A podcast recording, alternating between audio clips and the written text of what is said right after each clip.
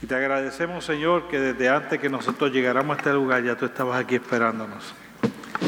Y agradecemos lo que tú eres, quien tú eres y lo que haces por nosotros. Y solo esperamos que te agrades de nuestra alabanza y de nuestra adoración a ti. Tú eres merecedor de toda nuestra adoración, de toda nuestra alabanza. Tú eres el Rey de Reyes, el Señor de Señores, el Alfa y el Omega, el principio y el final. Sin ti, por, solo por ti, todas las cosas subsisten y nada subsiste si no es por tu poder y por tu mano.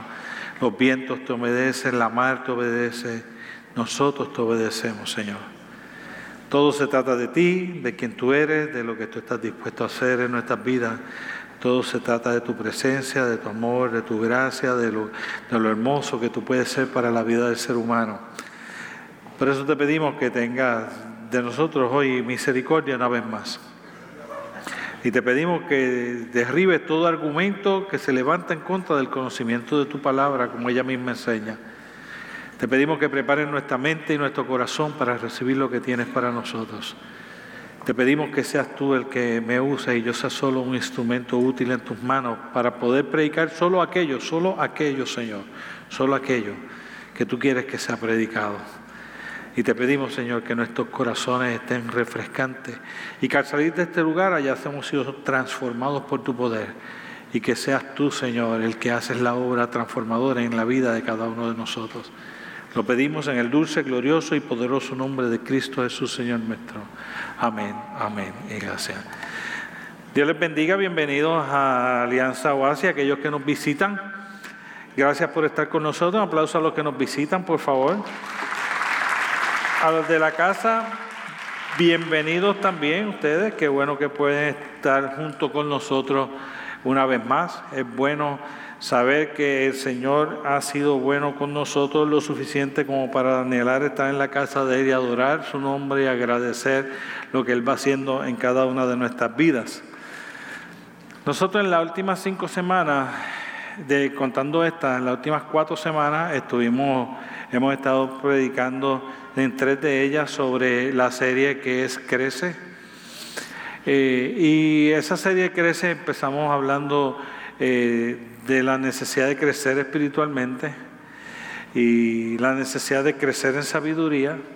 Y la semana pasada estuvimos hablando de que es necesario crecer en gracia y crecer en, con gracia para con Dios y para con los hombres.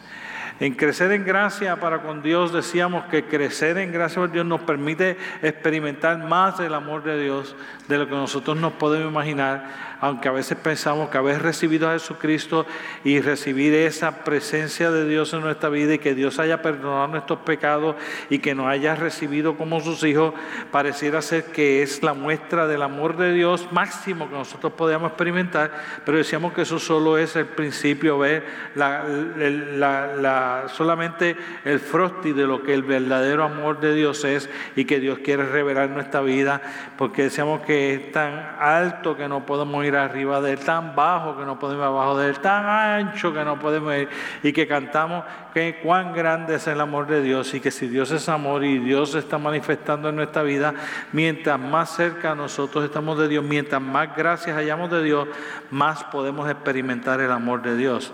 Y la palabra del Señor nos enseñaba la semana pasada que ese amor es inigualable, incalculable, y nosotros no podemos estar satisfechos con que Dios nos haya llamado tan poquito. Y que como el amor de Dios es tan grande, con una pequeña muestra del amor de Dios pareciera ser que nosotros hemos logrado experimentar un gran amor, cuando apenas hemos logrado experimentar solo las migajas de lo que el amor de Dios puede ser, cuando nosotros hallamos gracia para con Él.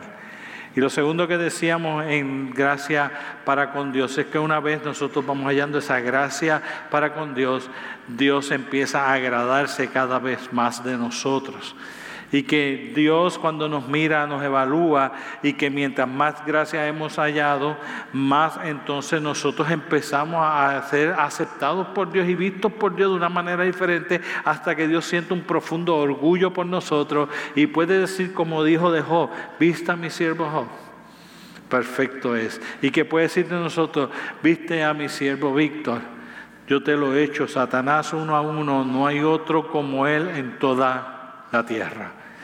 Y que Dios miró a Job y miraba a Job y se agradaba de Job. Y se agradaba tanto que podía ir delante de Satanás a hablarle de cuán orgulloso él estaba de su siervo Job. Y que nosotros deberíamos crecer en gracia para que Dios se expresara de la misma manera de nosotros.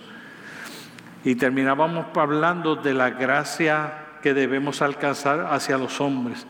Y que decíamos que mientras más nosotros vamos hallando gracia a los hombres, sus oídos se abren están dispuestos a escuchar lo que nosotros tenemos que decirle, porque ellos se agradan de nosotros, nos encuentran gente agradable, gente con que tenemos algo que darle, gente con la que ellos quieren estar, gente a la que ellos quieren escuchar. Y que es necesario que nosotros crezcamos hallando gracia delante de los hombres y hallando gracia delante de Dios. Y hoy, predicamos la última parte de esta serie Crece y ya vamos a ir a lo colectivo ahora.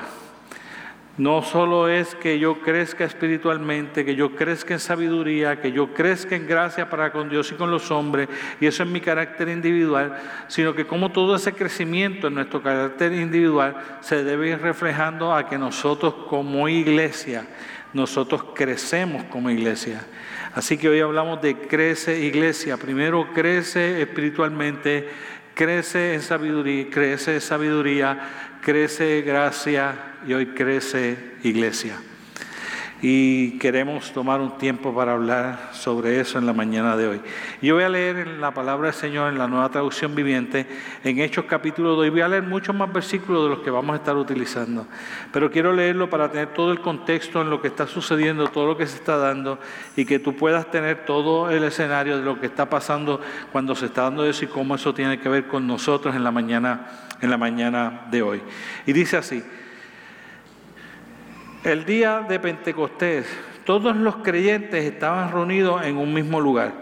De repente se oyó un ruido desde el cielo parecido al estruendo de un viento fuerte e impetuoso que llenó la casa donde estaban sentados. Y todos los presentes fueron llenos del Espíritu Santo y comenzaron a hablar en otros idiomas, conforme el Espíritu les daba que esa capacidad. 11. Todos los judíos, como convertidos al judaísmo, cretenses y árabes, y todos oímos a esa, gente hablar en nuestro propio idioma acerca de las cosas maravillosas que Dios ha hecho. Versículo 40, 36. Eh, Por tanto, todo en Israel sepan sin lugar a dudas que este Jesús, a quien ustedes crucificado, Dios lo ha hecho Señor como Mesías. Las palabras de Pedro traspasaron el corazón de ellos, quienes le dijeron a él y a los demás apóstoles, hermanos, ¿qué debemos hacer? Pedro contestó, cada uno de ustedes debe arrepentirse de sus pecados y volverse a Dios y ser bautizado en el nombre de Jesucristo para el perdón de sus pecados. Entonces recibirá el regalo del Espíritu Santo. Versículo 42. Todos los creyentes se dedicaban a las enseñanzas de los apóstoles, a la comunión fraternal y a participar juntos en las comidas, entre ellas la cena del Señor y a la oración. Un profundo temor reverente vino sobre todos ellos y los apóstoles realizaban muchas señales milagrosas y maravillas. Todos los creyentes se reunían en un mismo lugar y participaban y, partían todo y compartían todo lo que tenían.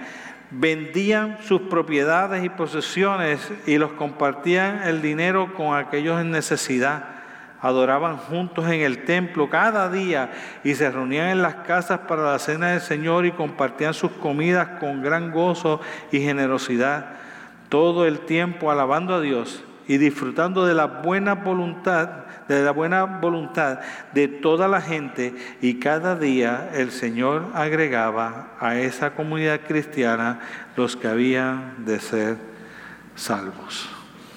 Cuando usted mira la historia de la iglesia en el libro de los Hechos, pareciera ser que es algo extraordinario que no pudiera volver a ocurrir. Y la realidad del caso es que era algo extraordinario que nunca debió desaparecer. Esta mañana no empecé el mensaje de la misma manera que lo voy a empezar ahora, más tarde, pero esto es lo que, lo que, lo que yo quisiera que tú pudieras entender y ver. Esto es lo que yo quiero que tú entiendas. Dios ha llamado a su iglesia para crecer. Y nosotros tenemos conceptos de iglesia diferentes. Y que nosotros tenemos la iglesia y vemos la iglesia como el lugar donde nosotros podemos recibir, donde nosotros podemos crecer nosotros. Y eso es lo que hablamos, eso es el punto de partida, es que tú crezcas. Pero no se queda allí. Entonces nosotros tenemos estos conceptos de iglesia, de iglesia más grande, iglesia más pequeña. Si la iglesia tiene mucha gente que viene, es que es una iglesia que está haciendo las cosas más bien. Si hay una iglesia que es más pequeñita, que esa está haciendo algo malo. A la gente que le gustan los grupos pequeños, los grupos más pequeños, pues dicen que la iglesia pequeña es mejor. Los que le gusta pasar desapercibido dicen que la iglesia grande es mejor. Pero la realidad del caso es que, que eso no tiene nada que ver. ¿Cuál es la mejor iglesia? Porque Jesucristo, Dios no nos mire de la misma manera, porque Dios ve una sola iglesia, que son aquellos, todos aquellos que han creído en Jesucristo como su Señor y Salvador, que están en todas partes del mundo. Y uno se congrega en un sitio más chiquito y otro se congrega en un sitio más grande, pero nada tiene que ver con cuál es mejor, peor, cuál es más grande, menos grande, cuál es más importante, más importante, quién está haciendo bien algo, quién está haciendo algo mal. Esa, es la realidad, no tiene nada que ver. El Señor va a mirar y mira desde arriba y ve su iglesia que está haciendo lo que tiene que ser. No nos ve segregados como nosotros nos vemos segregados. Y cuando uno lo pone dentro de ese contexto de Dios, uno podría ver, ok, ¿qué pensaría Dios si mira a Oasis nada más? Como si fuera que Oasis es su iglesia. Y cuando mira a Oasis nada más y evalúa a Oasis, dentro de qué perspectiva Dios nos ve y cómo Dios nos evalúa.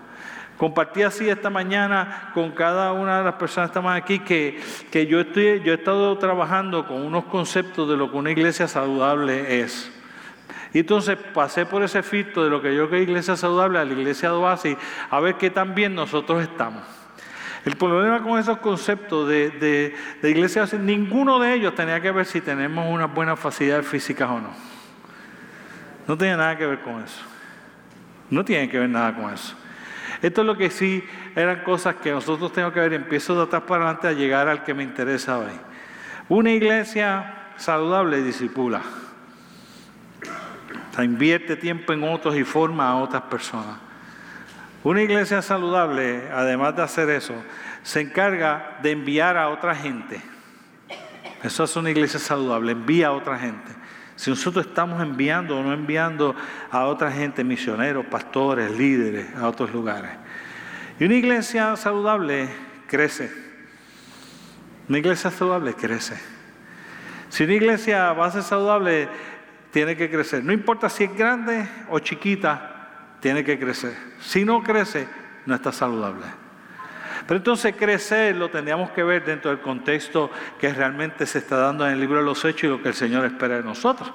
Y en el contexto del libro de los Hechos, que es lo que el Señor espera de nosotros, no es que ellos crecían de otra gente que eran creyentes, que venían de otras congregaciones. Eso no es que esté mal, eso pasa todo el tiempo y eso es normal en todas partes del mundo. Y bien, y si ha venido de otra congregación, gloria a Dios, qué bueno que está con nosotros, nos puede ayudar es bienvenido, nos puede ayudar. Qué bueno que les conocemos, me pueden amar y yo los puedo amar. Qué bueno que han llegado de otros lugares porque nos bendice que ustedes estén entre nosotros y seguro van a ser instrumentos de bendición para la vida de otros. Pero el contexto de crecer del libro de los Hechos es que crecía con gente que iba a ser salva. El concepto de crecer saludablemente es cuando crecía con gente que no formaba parte del cristianismo y se unían a la iglesia y crecían con personas que eran salvas. ¿Cómo Oasis crece saludablemente? No importa si la gente se queda o no se queda aquí, no estamos hablando de eso. Puede ser que Oasis crezca porque alcanza a muchos otros para Jesucristo y la iglesia crece y la gente se congrega en otros lugares. Pero ¿qué hace saludable a Oasis para que Oasis esté creciendo saludablemente? Tiene que crecer alcanzado aquel que no tiene a Jesucristo en su corazón. Y yo, quiero que usted sepa eso. Yo no sé si usted se sienta a evaluar o no evaluar. La realidad del caso es esta. A nosotros nos tiene que doler. Y yo decía, yo, decía el, viernes en la reunión de seguimiento de, de discipulado, el grupo estamos trabajando con eso. Yo decía, ¿saben qué? Hasta que nosotros no nos duela que una persona se está perdiendo, no, no, no, no lo vamos a hacer. Hasta que no nos duela a los tuétanos de los huesos. Hasta que no nos duela saber que si tus padres no son creyentes, van camino a una muerte eterna. Hasta que no te duela saber que si tus hermanos no son creyentes, van camino a una muerte eterna. Hasta que no te duela saber que si tus hijos no son creyentes, van camino a una muerte eterna. Hasta que no te duela que ese amigo que tanto amas de la infancia, que no tiene a Jesucristo en el corazón, te duela porque va camino a una muerte eterna. Hasta que no nos duela saber que de verdad, de verdad, esto es cuestión de vida o muerte, nunca sentiremos la urgencia de alcanzar a otros. Nunca. Yo quiero, tú, tú, lo puedes ver y lo entiendes. Es una muerte eterna, es un largo tiempo de sufrimiento. Y tú tienes un mensaje en tus manos para compartir con esa gente, como hizo el apóstol Pedro en esta ocasión, y que dice que a todos ellos las palabras le llegaron hasta lo profundo de la vida y le preguntaron a Pedro, nosotros, ¿qué es necesario que hagamos? Yo creo que la mejor manera de expresar nuestro amor a la gente, el amor de Dios, es que ellos sepan que a nosotros nos duele que ellos no son salvos. Nos tiene que doler. ¿Tú puedes entender? Yo, no voy a caminar una muerte eterna. Yo no me preocupo por eso. Yo no me preocupo por si voy a morir o no voy a morir. Yo no tengo ese problema. Yo lo sé. Mis primos que no tienen a Jesucristo en el corazón, sí. Mis amistades que no sean creyentes, sí. Yo, yo no tengo ese problema. Si tú eres creyente, siervo de Dios, que has sido lavado y redimido por la sangre de Jesucristo, tú no tienes ese problema. Tu ser querido, que no ha tomado esa decisión, sí. Sí. Hasta que no nos duela allá adentro, no lo vamos a hacer. Y, y así es que empieza el proceso de Pedro. ¿Qué hacer entonces como iglesia? ¿Qué podemos hacer? Para nosotros crecer, alcanzando a aquellos que no tienen a Jesucristo en el corazón. Y empieza diciendo que, que dice, el día del Pentecostés todos los creyentes estaban reunidos en un mismo lugar y todos los presentes fueron llenos del Espíritu Santo de Dios. Esto es lo que yo quiero que tú entiendas. Todo está fundamentado y esta es la primera parte que vamos a hablar, es que el primer punto es, esta es la base para el crecimiento saludable de la iglesia. Esta es la base. La primera parte de, la, de esa base que tiene tres partes es esta. Uno, A. Tenemos que estar llenos del Espíritu Santo. Nosotros tenemos que dejar a un lado todas las cuestiones de que creemos que nosotros vamos a lograr que la gente venga a Jesucristo por programas, porque pongamos luces lindas, porque tengamos aire acondicionado, sillas cómodas, cuadritos que prenden y cambian de color, pantalla que nos anuncia el título del mensaje y que tenemos Spotlight para hacerlo más moderno y que nos sentimos con un buen grupo de adoración que canta lindas alabanzas a Dios y que con eso es que nosotros lo vamos a lograr. No. Si no estamos llenos del Espíritu Santo de Dios, no lo vamos a lograr. Tú y yo no tenemos la capacidad de transformar la vida de nadie. Yo lo más que puedo hacer cuando predico es expresarte lo que Dios pone en mi corazón. Y si el Espíritu Santo de Dios no lleva esa palabra a tu corazón, tú jamás tomarías una decisión por Jesucristo. Por más que tú le quieras hablar a la gente, por más que te pregunte y por más que tú ores, si tú no estás lleno del Espíritu Santo de Dios, entonces esa palabra no tiene el mismo efecto en la vida de la gente, porque la palabra enseña que solo el Espíritu Santo de Dios tiene la capacidad de redarguir de pecado a la gente. El único que tiene la capacidad de hacer que la gente sentirse incómoda con el pecado es el Espíritu Santo de Dios. No somos tú y yo. Tú y yo tenemos la capacidad de hacer lo que se molesten con nosotros. Que no les guste, que se sientan que yo los juzgo. Pero el Espíritu Santo de Dios, esas mismas palabras, tienen el poder y la capacidad de hacer que esa persona entienda que hay algo dentro de él que le dice, eres tú. Tú necesitas de mí. Y sin el Espíritu Santo eso no es posible, entiende. Pedro no se paró a predicar hasta que ya había venido ese Espíritu Santo sobre él. Nosotros tenemos que hacer eso. Yo me siento en casa a hablar con Jessica. Esta mañana estábamos hablando y hablamos en la semana y el viernes cuando estuvimos hablando y nosotros hablamos y decimos qué vamos a hacer para que uno pueda buscar y tener una vida más profunda, qué vamos a hacer para que la iglesia tenga una vida más profunda, qué vamos a hacer para que la gente esté más llena del Espíritu Santo de Dios, porque sin el Espíritu Santo de Dios no lo podemos hacer. Podemos predicar, podemos cantar, podemos adorar y la gente nos puede visitar. Pueden estar por años dentro de nosotros y algún día dejar de venir y nunca haber tomado una decisión por Jesucristo, porque si el Espíritu Santo de Dios no los toca, no los podemos cambiar.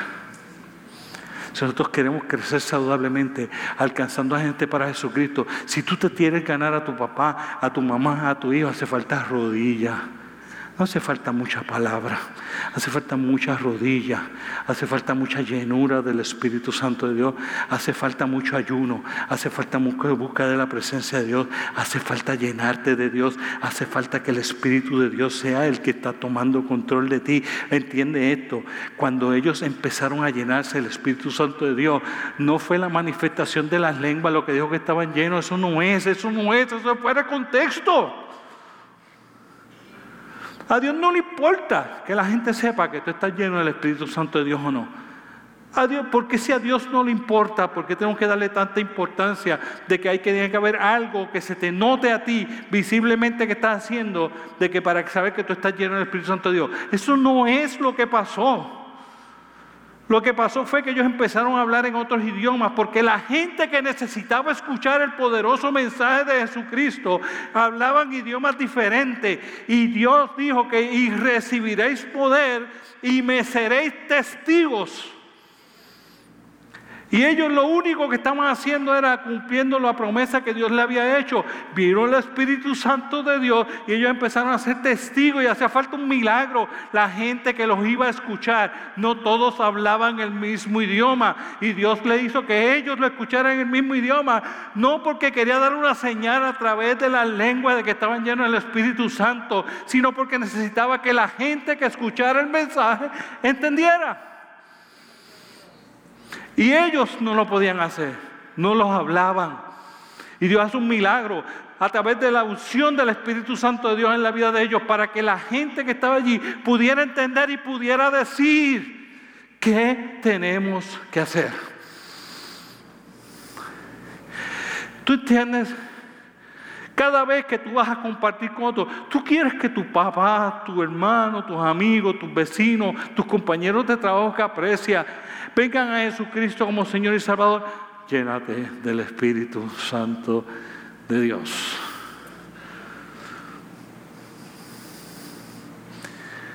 Llénate.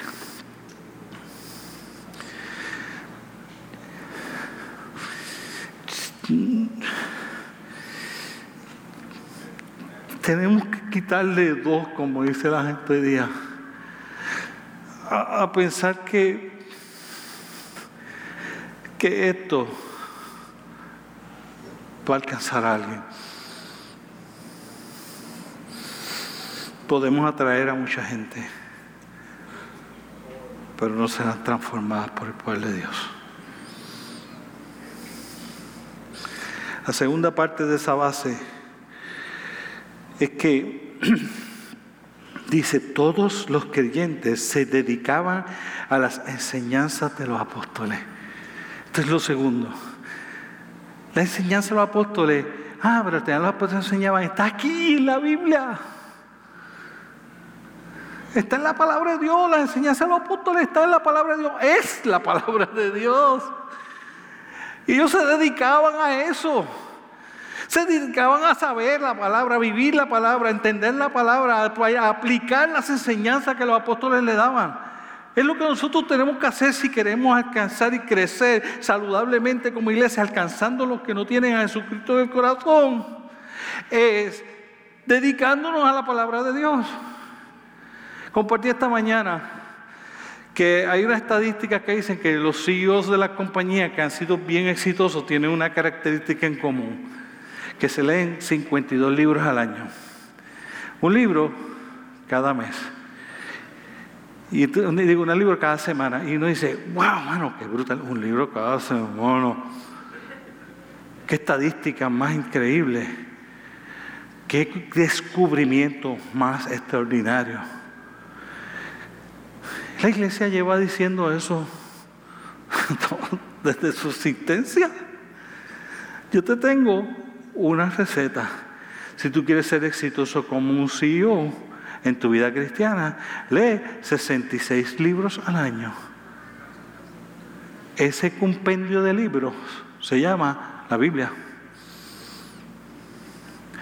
Si un CEO se lee 52 libros al año, para poder tener una carrera exitosa que durará 30, 35 años, yo creo que tú leerte 66 libros al año para tener éxito en una vida cristiana que va a durar una eternidad, es un buen negocio. Es un buen negocio. Es lo que el Señor nos habla. Después nos sentimos que no podemos compartir con alguien del Evangelio de Jesucristo porque no te sientes preparado, seguro, pues si no estamos estudiando la palabra, no nos estamos dedicando a las enseñanzas de la palabra de Dios. Si nosotros nos dedicamos a la enseñanza lleno del Espíritu Santo de Dios, la gente empieza a venir, empieza a creer. Tus familiares empiezan a convertirse, tus amigos, tus compañeros de trabajo, tus vecinos. Tú pierdes el miedo, te sientes capacitado, te sientes que puedes hablar, no te importa si te tratan mal, si no entiendes, si no te quieren escuchar, a ti te da igual, porque hay algo por dentro que arde. Lo tercero, que dice, y a la comunión fraternal. La tercera base es que la palabra del Señor nos dice que esta cuestión llamada vida cristiana se vive en comunidad. Yo, quiero que tú entiendas que la sociedad, vamos a poner cosas en contexto, esto, esto, esto que voy a decir no, estaba, no estuvo en la mañana, pero te voy a decir a ti ahora. Vamos a poner este contexto que está aquí. Eh, y, es sencillo, en, verdad es sencillo. La sociedad está dirigida, cuando digo la sociedad, digo el mundo en que vivimos, que el príncipe de las almas anda como los rientes buscando a quien devorar, y la Biblia dice que es el príncipe de este mundo, y que es el padre de toda mentira y es el engañador. Esto es lo que él hace. Él se inventa ideas sociales que van en contra de la palabra de Dios, que se establecen como buenas, que uno no las ve dañinas, pero que no son principios bíblicos. Y están alejados de Dios. No te dedicas a la palabra, no puedes ver la diferencia de uno el otro, y vivimos en esos principios creyendo que son buenos, que no hacen daño, que no van contra la palabra de Dios, pero en esencia sí son, porque no van de acuerdo a lo que Dios espera de nosotros. Por ejemplo, tú puedes alcanzar todo lo que tú te propongas. Son bustes. De verdad, mire, vamos a hacer. ¿Cuántos de ustedes han, alcanzado todo, todo, todo lo que ustedes han propuesto en la vida? Levante su mano. ¡Buste! Y ahora nos venden como una gran verdad. Nos venden el individualismo y la capacidad que tú tienes para lograr cosas por ti solo. Eso es embuste. Eso no es bíblico. Eso no es lo que enseña la palabra de Dios. La palabra del Señor enseña que Dios hizo la creación y cuando miró la creación, miró y evaluó la creación y dijo, em, uh, aquí hay algo mal, aquí hay algo mal, que el hombre no puede estar solo. Dijo Dios. No, la sociedad dice, tú solo puedes hacer las cosas, embuste. Ah, no, yo, tú no necesitas la sociedad. No, que en último caso yo creo a mi hijo solo, yo no que necesita a nadie más. Buste. Buste. Porque el 75% de las personas en las cárceles en nuestro país vivían con uno de sus dos padres. buste de la sociedad. Hay que enseñar la palabra del Señor, que la vida cristiana no se puede vivir sola para que yo no necesito estar con otros que me ayuden a poder seguir adelante. ¿Sabe qué me, cómo me dice? Me dice que vivía en comunidad que dice aquí que se dedicaban a la comunión fraternal, donde unos con los otros, uniéndonos, nos ayudábamos para poder cumplir que la palabra del Señor fuese esparcida a través de todo el mundo. Tú necesitas al que está a tu lado. Tú necesitas al que está a tu lado. Por favor, mi gente, dediquemos a la palabra del Señor para que las cosas de la sociedad, que la sociedad nos quiere enseñar, que son mentiras, nosotros no las vivamos porque no son malas. No es que son malas, no son ni pecaminosas, simplemente no es la estructura o el camino que Dios creó para que tu vida cristiana funcione correctamente y estés alcanzando a aquellos que no tienen a Jesucristo en el corazón. No es solo, no es solo. ¿Sabe qué hizo Jesucristo? Cuando iba a, estaba en Getsemaní iba camino a una muerte en una cruz desastrosa. Y dice la Biblia que se angustió profundamente. Y de un momento se fuera. ¿Y sabe qué hizo? Se llevó a dos de sus discípulos, a tres de sus discípulos, y le dice, te puedes conmigo a orar, porque yo no puedo solo. El Hijo de Dios está enfrentando la angustia más grande de su vida y se rodeó de otros para lograrlo. Y tú y yo, la sociedad nos dice que lo hagamos solito. ¡Buste! No lo haga así, no como la Biblia te dice que lo haga, te dice que lo hagamos en comunidad fraternal, con gente que te ame, que se preocupe por ti, por gente que te cuide, por gente que te vele por gente que cuando vea que estás cayendo te pueda levantar. No lo hagas solo. Ese no es el fundamento, es lleno del Espíritu Santo de Dios, dedicado a las enseñanzas de la palabra y estando con otros que viven la misma vida que tú vives. Lo segundo, después de la base, es que Dice, y un profundo temor reverente vino sobre ellos y los apóstoles realizaban muchas señales milagrosas y maravillas. Esto es lo segundo. Si nosotros tenemos ese fundamento en nuestra vida y nosotros empezamos a manifestar el poder de Dios hacia la gente, la gente nos quiere oír, la gente quiere saber quién La gente quiere estar seguro de que, de que escucha lo que tú tienes que decir. Después de todo, de momento, el, ciego ve, el cojo eh, camina, el ciego, este, perdón, el, que, el que está enfermo con, con lepra es sanado. Aquel que no podía hablar, ahora habla. De momento, las maravillas poderes empiezan a pasar y la gente empezó a pasar esto después de eso. La sombra de Pedro sanaba a los enfermos. ¿Y sabe qué hacía la gente que no era creyente? Procuraba saber dónde Pedro iba a estar para poner a sus familiares, amigos y seres queridos a la orilla para que la sombra de Pedro sanara a los enfermos. Pero nosotros tenemos que creer en el poder de Dios.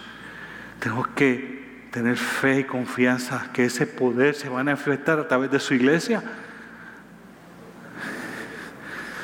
Está Pedro entrando a la puerta hermosa con Juan. Más tranquilito, un día común y corriente nada espectacular. Iban camino a entrar por la puerta de la hermosa. Iban caminando así, hay un señor allí que está pidiendo, dice, puede algo? Y Pedro me dice, jefe, estoy pelado. No tengo nada. No tengo oro y no tengo plata. Dice, pero lo que tengo, te doy. En el nombre de Jesús de Nazaret, levántate y anda. El tipo no se levantó. Dice la palabra del Señor que inmediatamente, inmediatamente, Pedro se inclinó hacia el hombre, extendió su mano y lo levantó. ¿Usted cree que Pedro tenía alguna duda de que aquel hombre se iba a levantar?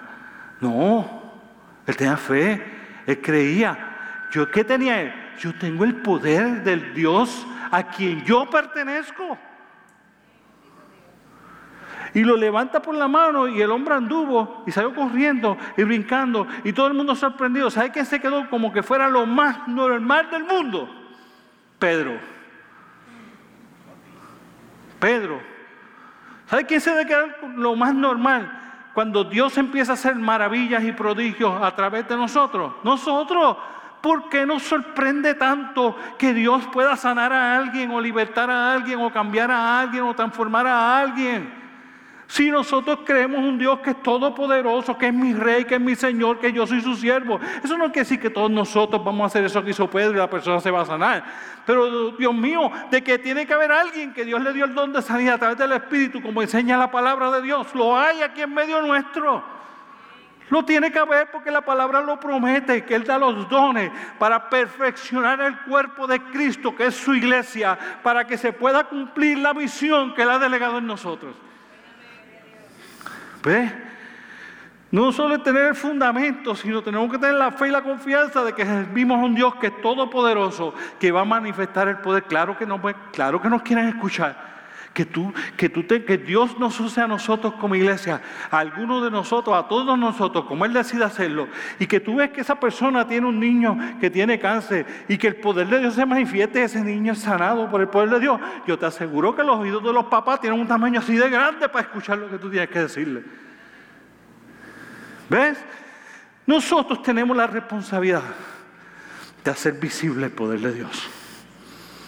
Nosotros, la iglesia para que la gente quiera escuchar lo que nosotros tenemos que decir y que podamos crecer saludablemente con aquellos que no tienen. ¿Sabe cuál es el milagro más grande que Dios quiere hacer de su poder en la vida de la gente? Alcanzarlos. Que la gente entregue su corazón a Jesucristo. es el milagro. Ese es el milagro más grande que pueda haber. Tercero, todos los creyentes se reunían en un mismo lugar y compartían todo lo que tenían y vendían sus propiedades, posesiones y compartían el dinero con aquellos más necesitados. Segundo es que había esta vida de comunidad en que nosotros nos reuníamos, todos los creyentes se reunían en un mismo lugar y compartían todo lo que tenían. Había una vida de comunidad. Nosotros hemos fallado, nosotros digo, nosotros los hombres hoy día en la generación moderna, hemos fallado en la idea esta de, comunidad. ¿Ve? Porque eh, nos, vuelve a enseñar que nosotros todos podemos solo o que podemos con nuestra familia, nada más. Y eso no funciona. Eso no funciona. Así, así sobrevivía el jíbaro puertorriqueño, así sobrevivía el jíbaro puertorriqueño, cuando había mucho menos que lo que tenemos ahora, mucho menos. Nosotros decimos, estamos hablando de la gran crisis que hay en este país. ¿Sabe con qué comparamos, comparamos esta crisis? Con la de los años 30. No hay una crisis en Puerto Rico aquí de los años 30 y 40. Y yo me echo a reír cada vez que alguien hace un análisis tan poco informado como ese. Yo, yo te voy a decir que no había en los años 30 y 40, no había cupones. No había cupones. Ya de entrada no es igual. Ya, se acabó todo el argumento igual a los 30 90, ya se acabó. Antes no había cupones, ahora hay. Ahora te dan un cheque, te llega a tu casa si no tienes eso. Y aunque estés viviendo en crisis, tienes que comer. El jíbaro puertorriqueño en los años 30 y 40, si no vendía el, el de plátano que cogí esta mañana y me lo llevaba a la ciudad a tratar de venderlo, no tenía que comer ese día. ¿Sabe cuáles eran los cupones? Vecino, ¿qué? Me sobró un poco de arroz, ¿lo quiere?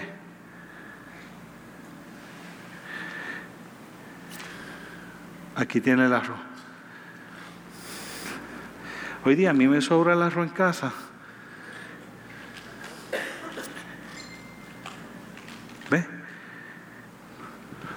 Comunidad, individualismo. Y una cosa que tenía, que hacía, es que como vivía en comunidad, entonces se apoyaban el uno al otro. Y la palabra del Señor nos enseña que hagamos eso. Porque cuando alguien que no tiene a Jesucristo ve cómo funciona nuestra comunidad, quiere formar parte de ella. Se beneficia de ello. Nos apoyamos y nos ayudamos. Nos prestamos las cosas y demás. Y cuando, cuando nosotros queremos ser una iglesia que crece y llegue la persona que no es creyente a nuestra iglesia, no solo tiene que sentirse bien porque nosotros tenemos la capacidad de amarle, tiene que sentirse bien porque cada vez que tiene necesidades y pasa por y circunstancias, no se siente que tiene que enfrentar esta vida solo porque pertenece a una comunidad de fe llamada iglesia.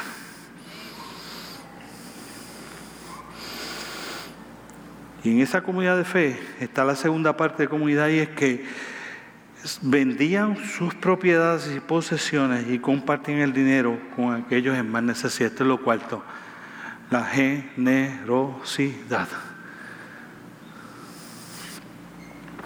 Y escucha, dice la Biblia, la raíz de todos los males, de todos los males, dice la Biblia, es el amor al dinero. ¿Sabe qué dice la sociedad? La solución a todos tus males es el dinero. ¿Sabe qué dice la Biblia? La raíz de todos los males es el amor al dinero. La pregunta es: ¿quién le vamos a creer? ¿A Dios o al hombre? Dice la Biblia, la raíz de todos los males no es el dinero, es el amor al dinero. No es el dinero el problema, es el amor al dinero. Dice, esa es la raíz de todos los males, el amor al dinero. ¿Sabe qué dice la Biblia? Es más fácil que el camello entre por el ojo de una aguja que un rico entre en el reino de los cielos. No dice que es imposible, dice que es más fácil. O sea, que se hace más difícil. ¿Por qué? Porque si amas el dinero, la raíz de todos tus males es el amor al dinero. ¿Sabe qué dice la sociedad? De nuevo, para repetirte una vez más. La solución a todos tus males es el dinero. Y la Biblia dice, no, no, esa es la raíz de los males, no la solución de ellos. ¿Sabe qué te dice la Biblia que es la solución a todos tus males? Jesucristo. ¿Y sabe qué te dice? No podrás servir a dos señores a la vez. O sirves a Dios o sirves a las riquezas. Y de momento estamos muy ocupados con lo que tengo, lo que tengo que mantener, o lo que quiero, lo que sueño, lo que anhelo. Y se me olvida que aquel que tengo al lado mío, que no tiene a Jesucristo en el corazón, va camino a una muerte eterna y que yo debería tener más tiempo para lograr que esa persona acepte a Jesucristo como su Señor y Salvador que a tener un nuevo carro. Esa es la verdad. Esa es la verdad y que, nosotros, somos malos. Nosotros no somos malos por eso, nosotros somos seres humanos, que el Señor nos conoce. Por eso es que necesitamos estar llenos del Espíritu Santo de Dios para que cambie nuestras prioridades, para que Él cambie nuestra manera de pensar, para que nosotros podamos pensar como Él piensa, actuar como Él quiere, hacer lo que Él quiere, ir a donde Él quiere, cuando Él quiere, guiado por el Espíritu Santo de Dios, para estar seguro que nosotros servimos a nuestro Dios, que es Jesucristo. Y entonces las otras cosas no tienen tanto valor y yo me puedo desprender de ellas cuando yo quiera, cuando sea necesario. Si Dios me lo pide, estoy dispuesto a dejarlo todo por Él, porque lo más importante es mi Señor, que es Dios, y no las posesiones que yo pueda tener. Eso es secundario. Si vienen bien, si no me alejan de Dios bien, si no me hacen desobedecer a Dios bien, si no destronan a Dios de mi corazón bien, pero si lo van a hacer, lo tenemos a un lado y vendían todas sus propiedades y posesiones y la compartían en él con el dinero con aquellos que eran más necesitados. Así que lo segundo ahí es la generosidad. Y yo sé que nosotros pensamos, ah, pero es que hay gente que se aprovecha, porque a mí me lo han dicho. Eh, a mí gente que está aprovechado de mi bondad. Yo soy el único que ando solo en ese barco o usted anda conmigo. Si usted anda conmigo, usted ve que alguien se aprovechó de su generosidad, de su bondad, levante la mano un momento, por favor, para que, para que vea que no se siente solo. No se siente, mire, mire eso no se sienta solo, eso va a pasar. Y la pregunta es, ¿y? Levante la mano, ¿cuántos han beneficiado de su generosidad y su bondad. Levante la mano un momento. ¿Ve? Si usted no hubiese sido generoso y bondadoso, esa gente que de verdad tiene necesidad no lo hubiese recibido porque usted se hubiese dejado llevar por lo que se aprovecharon usted. ¿Qué importa? ¿Qué importa? Si tú no sabes quién es el uno o el otro, atiende su necesidad. Y si no era necesidad, se aprovechó de ti. Y si era necesidad, lo bendijiste. Ganaste, ganaste. ¿Quién ganó? El necesitado. El necesitado ganó.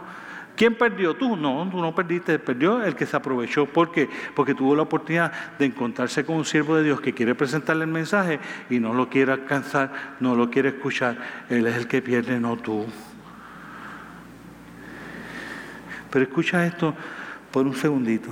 Yo creo que, que nosotros tenemos que entender que ellos vendían todo lo que tenían, estaban como, y esto sucede Tú necesitas el discernimiento del Espíritu Santo de Dios y haber crecido en sabiduría para saber cuándo ayudar al necesitado y cómo es que se merece la ayuda. Y el Espíritu Santo de Dios, porque estás lleno de Él, te va a dirigir. Y como has crecido en sabiduría, entonces vas a saber cómo hacer. Y menos gente se va a aprovechar de tu bondad y eso, porque el Espíritu de Dios te va a guiar a que las cosas funcionen bien. Porque eso no es la primera vez que pasa.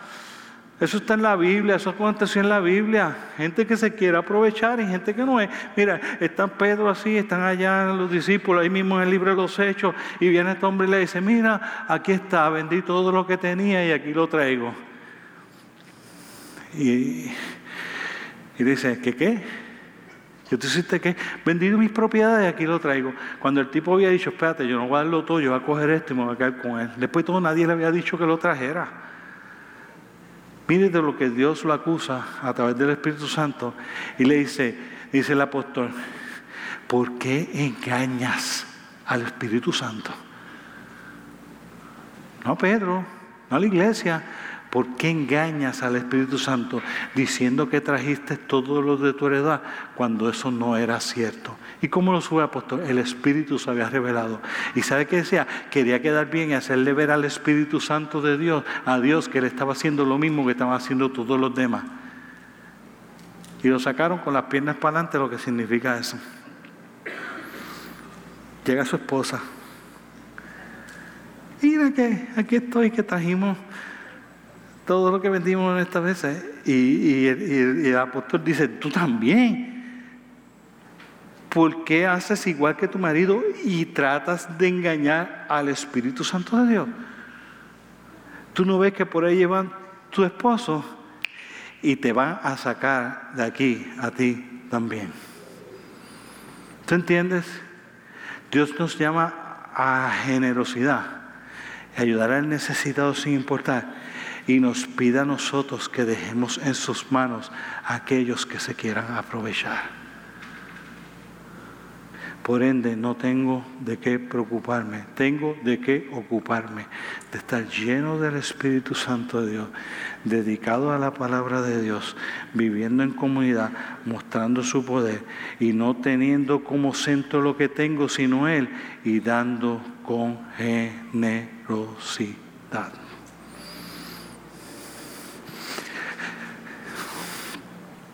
De momento la iglesia parece ser que es otra cosa completamente a lo que nosotros a veces practicáramos. De momento la vida cristiana empieza a tomar un rumbo que pareciera ser que no es y de momento aparece un versículo que dice que la, quinta parte es esta, adoraban juntos en el templo cada día y se reunían en las casas para la cena del Señor y compartían sus comidas con gran gozo y generosidad. Esto es lo otro que queremos resaltar. Adoraban juntos en el templo cada día y se reunían en las casas para el Señor y compartir esto es lo que hacían.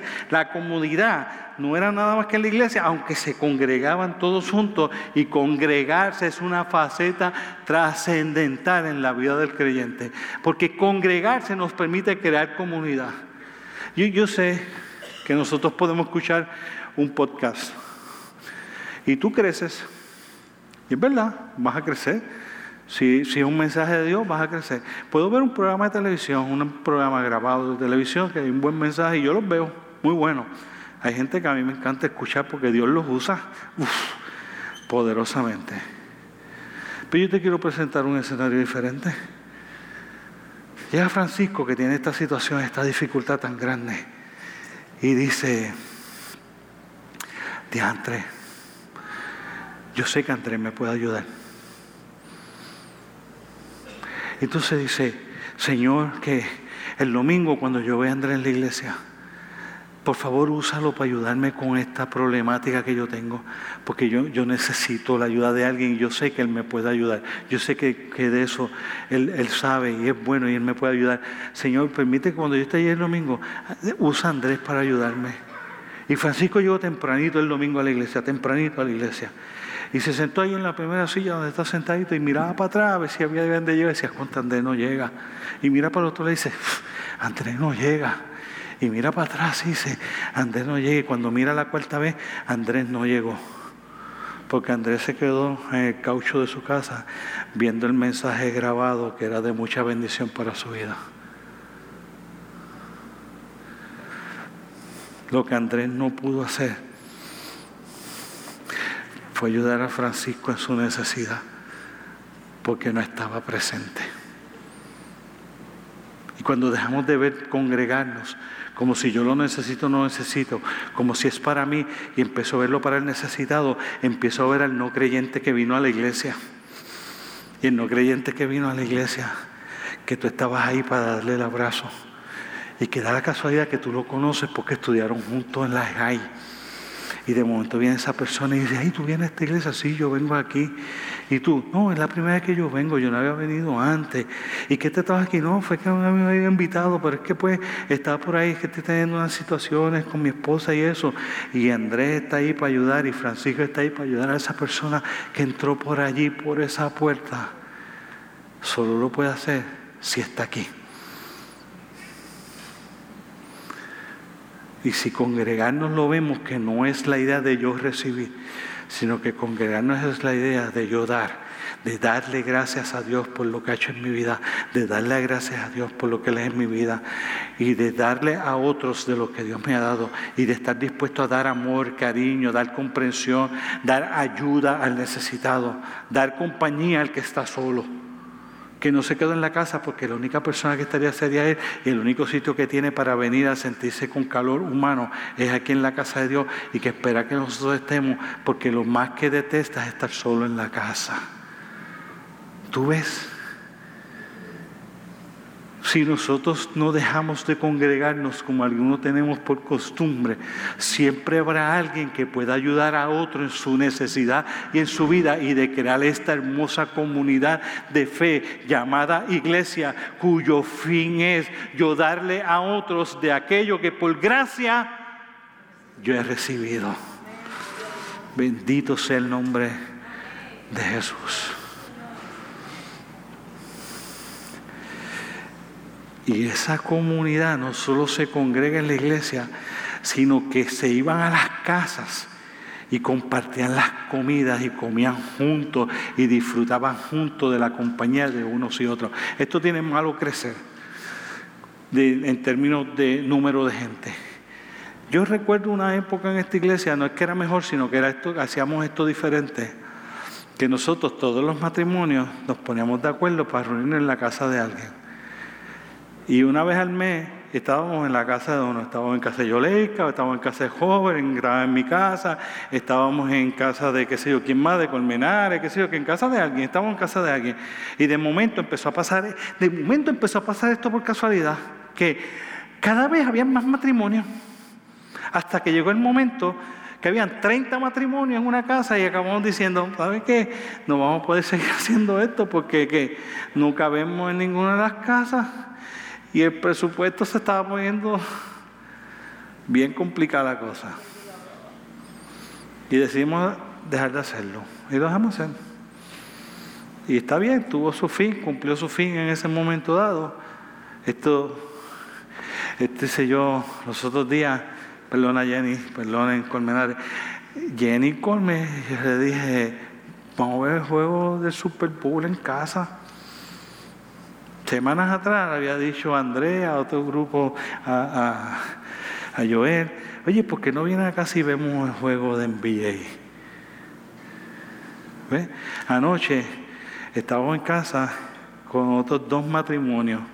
En los últimos dos o tres meses yo he tenido por lo menos seis familias que han estado en mi casa, de la iglesia. que yo los invité para que compartan conmigo, con Víctor, no con el pastor, con Víctor. ¿Quién es Víctor? Creyente. ¿Qué es Víctor? Un ser humano que tiene que necesidades de que de amistades, de compartir, de divertirse, igual que cualquier otro ser humano. ¿Sí o no? Pero quieres que te diga, tú tienes gente sentada en lo tuyo que tiene esas mismas necesidades y tú tienes la casa donde puedes abrir la puerta para que esta comunidad de fe se congregue no solo aquí una semana a la semana, sino que pueda ir a tu casa y compartir como familia que somos de lo que tenemos y que comamos juntos de la provisión que Dios nos ha dado. Y si haces eso con las personas no creyentes, entonces ya empiezan a ver otra cosa diferente, porque a la mayor parte de ellos ni siquiera nadie los invita a comer. ¿Tú ves? No lo digo yo, está ahí en la palabra de Dios, eso era lo que ellos hacían. Eso era lo que ellos hacían. Sus casas no eran para ellos, sus casas eran para todo aquel con el que ellos podían compartir.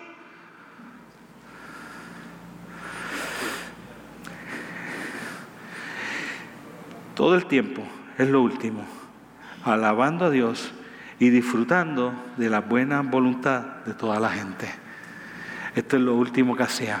Todo el tiempo estaban alabando y adorando a Dios. Recuerda, si vamos a crecer y queremos que el no creyente lo vea, esto es lo que sucede. Tú estás lavando tu carro. Yo espero que no sea Boni lo que estás puesto mientras lo limpias, por amor a Dios. Y, yo no es que yo, yo, escucho música que no es secular, que, no es cristiana también. No estoy hablando de si es que tiene esa música cristiana. No, no, no, no. Hay música no cristiana con muy buen mensaje, pero la de Bad no es uno de ellos. Y yo escucho reggaetón, trap. No es género, no es que, ah, que pastor es olfacho. No, a mí me gusta mucho el trap. Me gusta más el trap que a Víctor Iván, que le gusta más el reggaetón todavía. Ve, o sea, no, no, no, no, no, no, no, no interpreta el viejito. No, no, no, no, no. A mí me gusta la sandunga esa de, la musiquita esa moderna que la gente dice que no. A mí me gusta. Lo que pasa es que escucho aquella que tenga un buen mensaje. Pero eso es por tu edificación. Pero no estamos hablando de tu edificación, que es un paréntesis ahí. Estoy hablando, si tú lavando el carro, tienes la canción que lleva la palabra de Dios, tu vecino no creyente la está oyendo. ¿Eh? Porque te estás pensando en quién? En Él, en que Él lo oiga.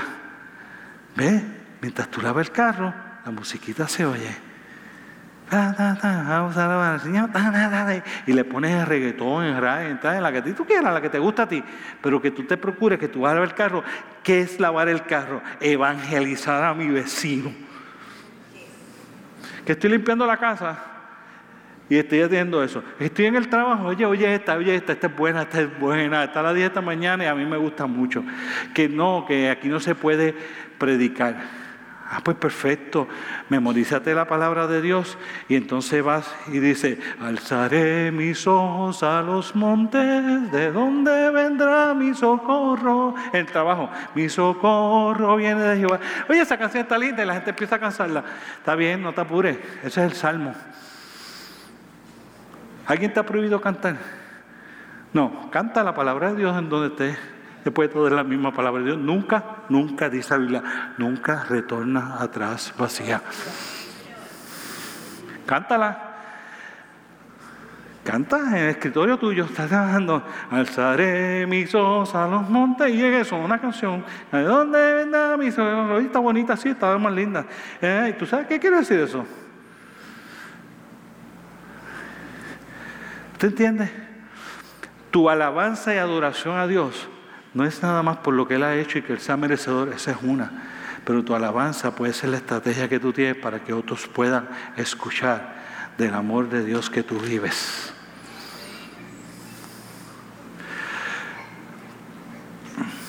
No en balde, acabamos diciendo lo que dice aquí.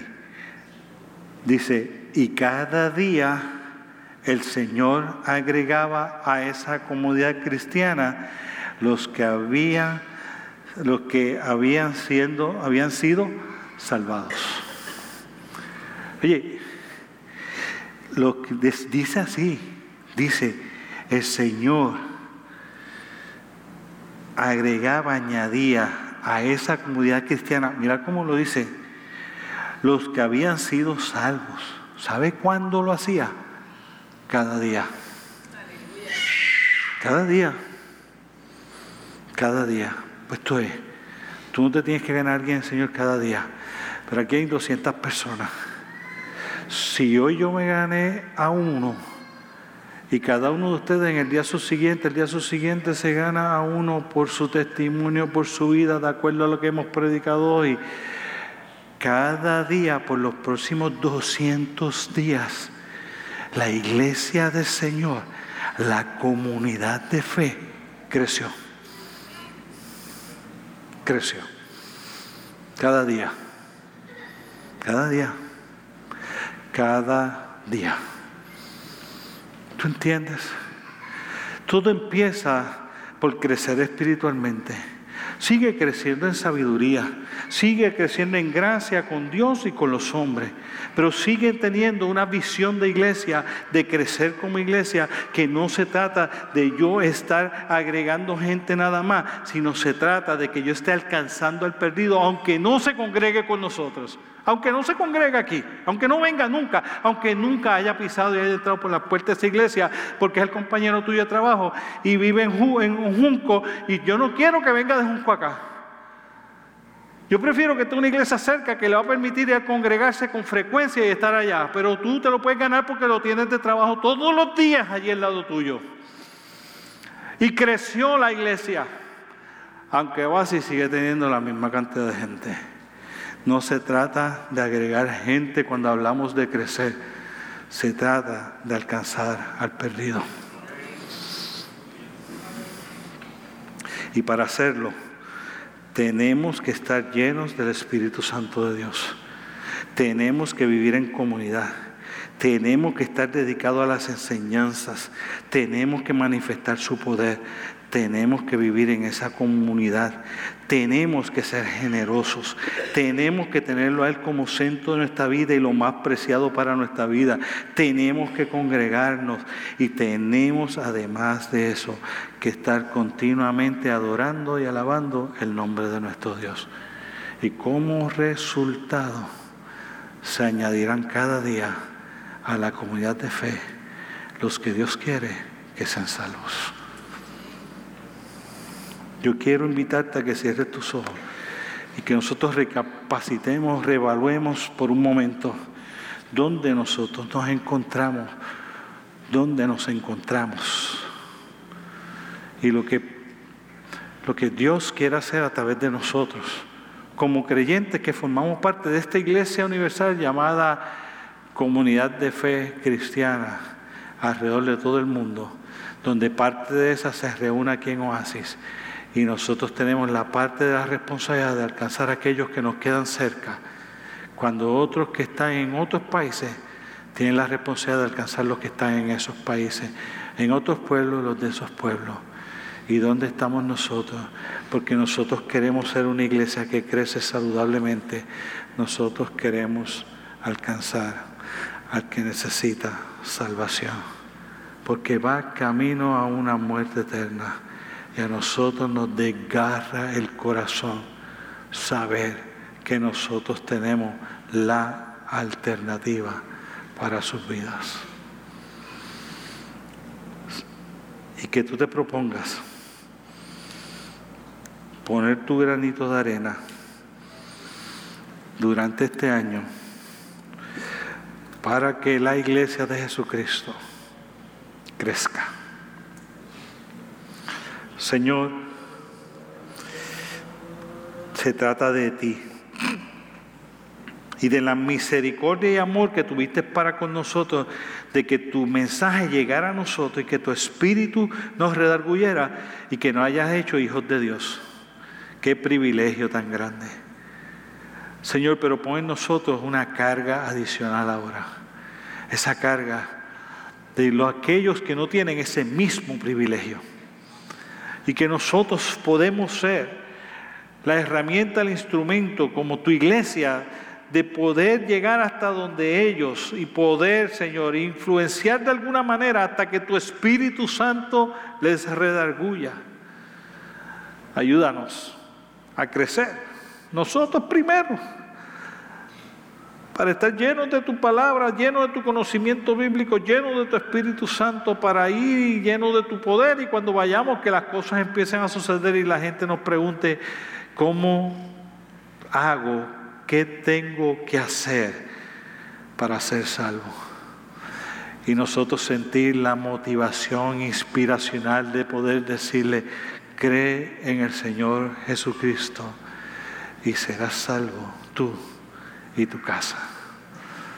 Y después vengamos aquí, celebremos juntos, nos acompañemos, compartamos, que vayamos a nuestras casas y compartamos con otros y creemos esta hermosa comunidad de fe que se preocupa los unos por los otros, por el necesitado, pero sobre todas las cosas que tiene un enfoque en hacer que tu iglesia crezca, alcanzando aquel que todavía no tiene ese beneficio, ese privilegio. Ayúdanos a hacerlo una realidad. En el nombre poderoso de Jesús. Amén, amén.